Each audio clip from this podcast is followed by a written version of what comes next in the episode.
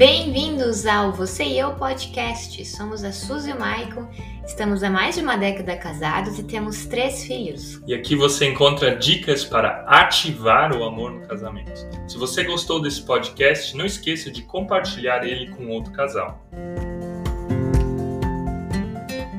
Disciplinar ou não disciplinar os filhos? Essa resposta nós queremos te dar neste vídeo. Antes de começar o vídeo, nós queremos deixar claro que nós somos contra qualquer tipo de violência física, espancamento ou alguma forma onde você vai machucar a criança de uma forma bruta. Antes de nós entendermos esse tema, nós queremos explicar um pouco as diferenças das gerações. Nós vivemos aqui no século 21 e a geração dos teus pais e dos teus avós, ela foi educada de uma forma bem diferente do que você e com outros métodos. Meu pai sempre conta que na época em que ele ia para a escola, ele tinha um professor que tinha apenas um braço, o outro braço ia até aqui, e que ele usava da força física ou do pouco que lhe restava para agredir os alunos. Ou seja, o meu pai, quando não fazia alguma tarefa, não ia bem na aula, ele então puxava o meu pai aqui, assim, essa parte do cabelo, não sei porque que ele escolhia ali, chegava a levantar o meu pai do chão. Também tem outros relatos familiares que apanhavam com cabo de vassoura, que apanhavam com cabo de espingarda e que eram realmente maltratados, porque esse era o único meio que as pessoas tinham de disciplinar os seus filhos. Elas não tinham instrução, não tinham leitura, não tinham livro sobre pedagogia de como lidar com eles. Então, era na pancada, que era uma forma de, digamos assim, de direcionar os filhos. Nós somos contra esse tipo de forma. Pancada não resolve, pancada gera mais feridas que vão gerar feridas em outras gerações. E aqui entra um conflito bíblico. Em Provérbios 13, 4 tem uma orientação, que é a orientação de usar a vara. Lá diz o seguinte: O que retém a sua vara aborrece o seu filho, mas o que o ama a seu tempo castiga. E aqui vem a interpretação bíblica de que você precisa usar a vara para colocar o filho no caminho do Senhor. A pergunta é: tem que usar a vara mesmo? Naquela época se usava a vara. Hoje em dia a gente sabe que existem vários caminhos de levar a criança diante do Senhor. Se a gente olhar para a Bíblia e olhar para a Bíblia como um todo, não só para esse versículo, a gente vê que o amor é o melhor caminho. Tanto é que Paulo, em 1 Coríntios 13, ele fala do amor. É claro que às vezes com amor você também vai precisar ter limites e colocar limites. Mas bater por bater não resolve. Espancar nunca é um bom caminho. Na educação de filhos, existem três caminhos que podem ser usados. É um caminho da rigidez, ou seja, que entra a vara como um instrumento de educação. Existe o caminho da permissividade, onde os filhos podem simplesmente fazer o que eles querem e que vai gerar também algum tipo de problema. E existe um terceiro caminho, que é o caminho da inteligência emocional, que é um caminho, digamos assim, de equilíbrio, onde é necessário se fazer várias perguntas. E nós acreditamos que o conselho de Provérbios é que os filhos permaneçam no caminho do Senhor. Esse é o nosso desejo. É necessário você usar também as ferramentas certas para isso que aconteça. Talvez substitua a vara por outro tipo de ferramenta. E a gente vai apresentar agora algumas delas. E a gente não está falando do pé de goiabeira, gente. No nosso ponto de vista, três coisas que são mais importantes que a vara: o amor. E assim como na vida do casal, também a relação entre pais e filhos, ela existe um tanque, um tanque de amor da criança que precisa estar cheio. Se você for observar, a criança te desafia, te desrespeita e não te obedece em momentos onde o tanque de amor dela está vazio, onde existe uma frustração, algo que está no negativo. Podemos falar do nosso filho mais velho essa semana. Havia uma situação onde ele imaginou que nós iríamos ir tomar um sorvete. E ele insistia que a gente ia tomar sorvete, que o pai prometeu e que a mãe prometeu, e nós não havíamos prometido que iríamos naquela tal data ir tomar um sorvete. Então, no final da tarde, ele vendo que o tempo ia passando, que estava escurecendo e que a gente ainda não tinha ido tomar sorvete, ele começou a ficar frustrado e me fazia caras de brabo e falando que não queria me obedecer e não sei mais o que. E passaram-se alguns minutos, eu fiquei me perguntando o que que deu com ele e por que, que ele está me desrespeitando. Então ele, num contexto, ele mencionou a questão da frustração do sorvete. E aí que eu liguei as fichas. Ou seja, uma linguagem do amor dele não foi preenchida. Assim como o casal tem as suas linguagens do amor, os filhos também têm as suas cinco. Então descubra qual é a linguagem de amor dele. Às vezes a birra ele ser mal educado é porque ele está se sentindo vazio de amor, está faltando amor para ele, está faltando você dar aquilo que ele precisa. Talvez seja em presentes, talvez seja o tempo, talvez seja prestação de serviço, que é justamente ir lá brincar com ele um pouquinho, talvez seja mais elogios, talvez seja o abraço, estar tá um pouco mais junto, carinho. A função de você pai, de você mãe é ajudar a criança a pôr em palavras o que ela sente. O nosso outro filho, a linguagem de amor dele é toque físico. Então não é muito a questão de qualidade de tempo, de sentar junto e brincar uma coisa, mas sim, sim muito mais a questão de ficar mexendo no cabelo, de estar juntinho, de ir dormir com ele. E se a gente não faz isso, o tanque de amor dele fica no negativo e ele simplesmente não faz o que a gente pede para ele fazer. Ou seja, os filhos eles reagem em relação àquilo que vocês não têm. Quando Jesus diz que a gente tem que amar o nosso próximo como a ti mesmo, a gente também tem que transportar o nosso filho para isso. A birra é um sinal de falta de amor. Então, o que você está deixando de dar para o seu filho que faz com que ele reaja assim? Pensando no casamento, por que, que o teu cônjuge está infeliz? O que, que você está deixando de fazer na vida dele para que o casamento esteja bem ajustado? O mesmo vale para os filhos, gente. E aqui vem um versículo bíblico de que o amor cobre uma imensidão de pecados. O amor é a melhor direção, é o melhor caminho sempre. Antes de usar a vara, se pergunte: você está dando amor suficientemente para o teu filho? Um segundo princípio: a Bíblia nos orienta a andar no Espírito Santo. E os frutos do Espírito Santo são amor, bondade, dignidade, longanimidade, tudo isso faz parte dele. São nove frutos. Alguém que é cheio do Espírito Santo vai tratar a outra pessoa com violência? Ela não vai tratar a outra pessoa com violência. Alguém cheio do Espírito Santo vai questionar suas emoções, vai questionar também as emoções do filho. Por que, que ele está agindo dessa forma? Então se faça algumas perguntas em relação às emoções, as emoções do seu filho. Se pergunte você como pai, você é o adulto, você tem a responsabilidade de ser mais maduro que seu filho, né? O que muitos adultos esperam é que os seus filhos nasçam já com Sejam adultos, né? É, tenham uma maturidade de adulto, sendo que nem os pais passaram pelo processo e chegaram à maturidade. Perguntas como: brinquei com meu filho hoje? Passei tempo com ele?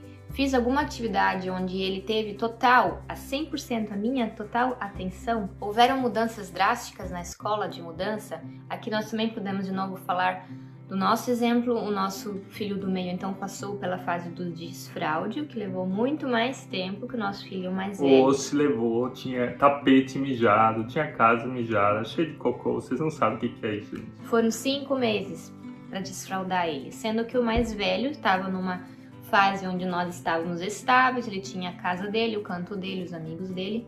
Levou um mês. E isso incluiu o que? A gente sabia que ia ser difícil pela questão que mudamos de país, mudamos de casa. Então, ele também passou da fase onde achávamos que ele estava maduro para isso, né? A gente tardiou, tardiou e colhemos as consequências, né?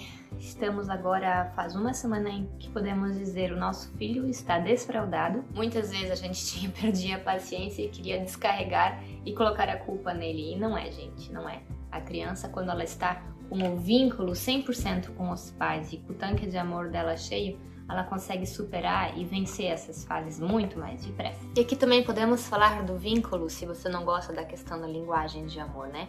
O Dr. Gordon Neufeld, ele fala da, da questão do vínculo, que a criança ela precisa ter um vínculo estável, um vínculo com o pai e com a mãe. E se esse vínculo está quebrado ou está insuficiente, ela procura buscar esse vínculo com crianças da idade dela. Isso vemos muito na atualidade, onde crianças tentam copiar os seus pares. O que, que sejam os seus pares? São os seus colegas de aula, seja o influencer do YouTube que ela está 8 horas por dia assistindo. 8 horas por dia é bastante, né? Tá, que seja. O brasileiro fica 12 horas por dia. E se você perceber então que você anda com o Espírito Santo e quer viver os frutos dele e faz perguntas, por que que os meus filhos não estão vivendo esses frutos? Você vai perceber que às vezes eles estão tendo essa birra, eles estão sendo mal criados por causa do ambiente, alguma alteração na família, alguma alteração na vida do casal, alguma alteração na ligação emocional com os pais. Então isso é consequência do que está acontecendo lá naquele momento. E não é porque ela está sendo mal criada por querer ser mal criada naquela situação. É claro que criança também é pecadora como adulto, isso é sim. A grande maioria das situações, eu me arrisco a dizer que 95% delas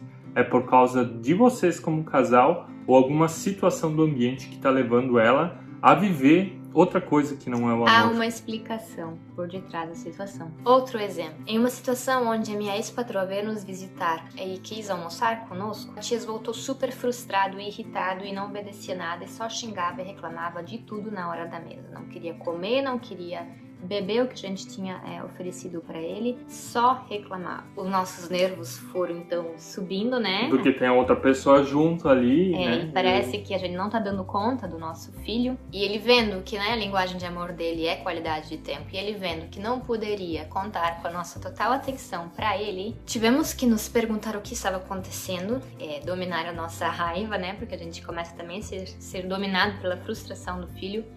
E num dado momento o Michael perguntou: O que, que aconteceu então no jardim de infância? E foi onde ele falou: É que os meus amigos me empurraram e me bateram. E pronto, gente, estava resolvida a frustração dele.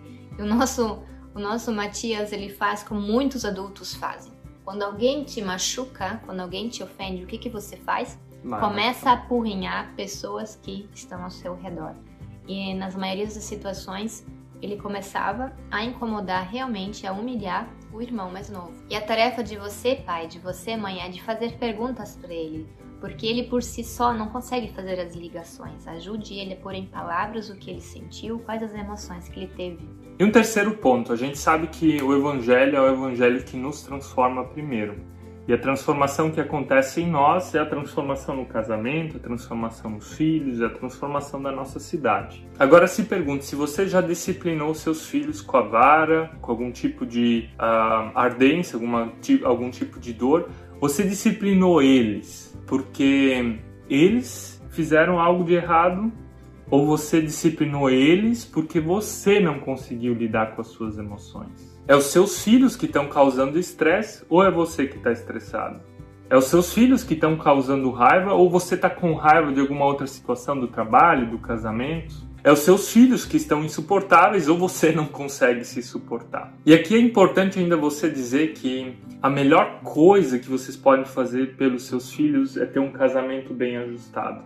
Quando nós estamos bem como casal, vou dizer raras as vezes que os nossos filhos são mal criados, mas quando nós estamos rabugentos, brigando, e tá um clima tenso aqui em casa, os nossos filhos também começam a ficar tensos, gritar, fazer birra.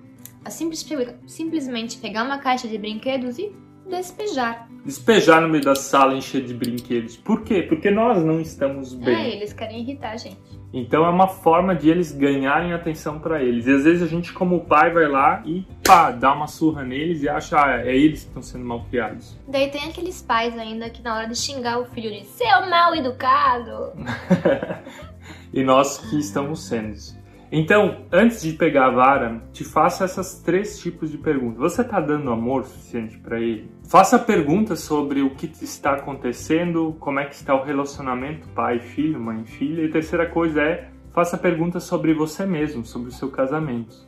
O teu casamento está bem? Você está bem? Porque você dormiu que chega a última noite? Você dormiu que chega, exatamente. E agora nós vamos chegar na parte final do vídeo, onde a gente tem opiniões divergentes. A minha opinião é de que em situações extremas os filhos sim têm que ser disciplinados com a vara ou com alguma ardência leve no bumbum.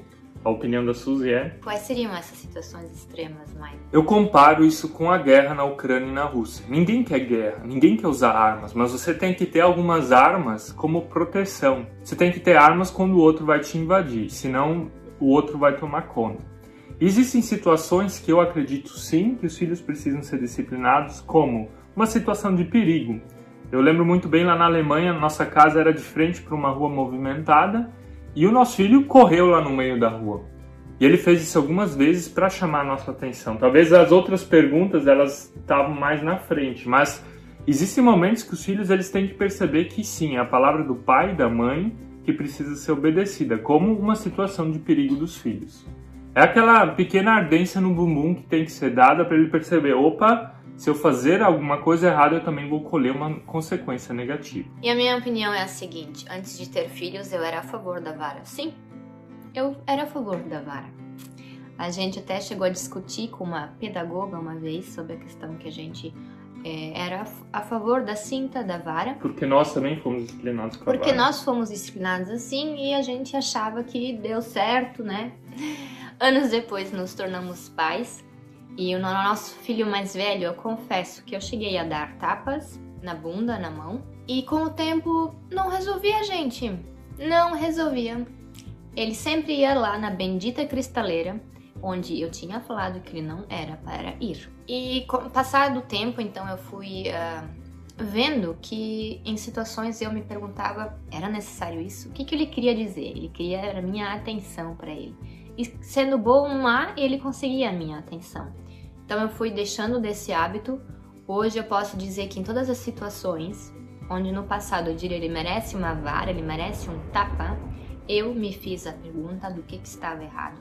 E sempre havia uma explicação, gente, sempre. Apesar da minha opinião ser que em situações extremas sim uma vara é necessária, o nosso consenso agora aqui em casa é que a opinião da Suzy é a opinião que prevalece aqui na nossa casa. E a nossa opinião é de que o que importa é que os filhos permaneçam nos caminhos do Senhor e que os filhos eles tenham um equilíbrio e que vocês também como casal achem esse equilíbrio. E precisamos também mencionar, gente, que somos pais há somente cinco anos. O que eu quero dizer ainda é que pode ser que as nossas opiniões mudem, como assim também mudaram, e a gente acha que a violência física ela não é a solução, e sim o amor é a solução. Pior, muito pior, em muitas pessoas, o que foi pior não foi a violência física, não foi a surra de cinta que o pai deu, mas sim as palavras que esses pais deixaram e disseram para os seus filhos. As marcas no coração. As marcas no coração e na alma. Então, pode ser que em alguns anos nossa opinião mude, pode ser que determinados tipos de personalidades, onde crianças têm determinado tipo de personalidade, é uma vara que ela precisa na bunda. Pode ser que eu mude a minha opinião, hoje eu falo que não concordo com isso, mas como eu digo, como eu disse, somos pais muito recentes, a gente não passou ainda essa segunda fase da infância, né, de uma, de uma criança. Eu creio que, por exemplo, crianças da linguagem de amor, do toque físico, que elas são muito marcadas. Se você der uma surra nelas, elas são muito, você vai ferir muito mais o coração e a alma delas do que uma criança com uma qualidade de tempo como linguagem de amor. Então, pare um pouco, reflita quais são os métodos que você está usando. E qual é a sua opinião sobre isso? Disciplinar ou não disciplinar os filhos? Como é que você faz na sua casa? Escreva aqui nos comentários, nós queremos ouvir um pouco de você.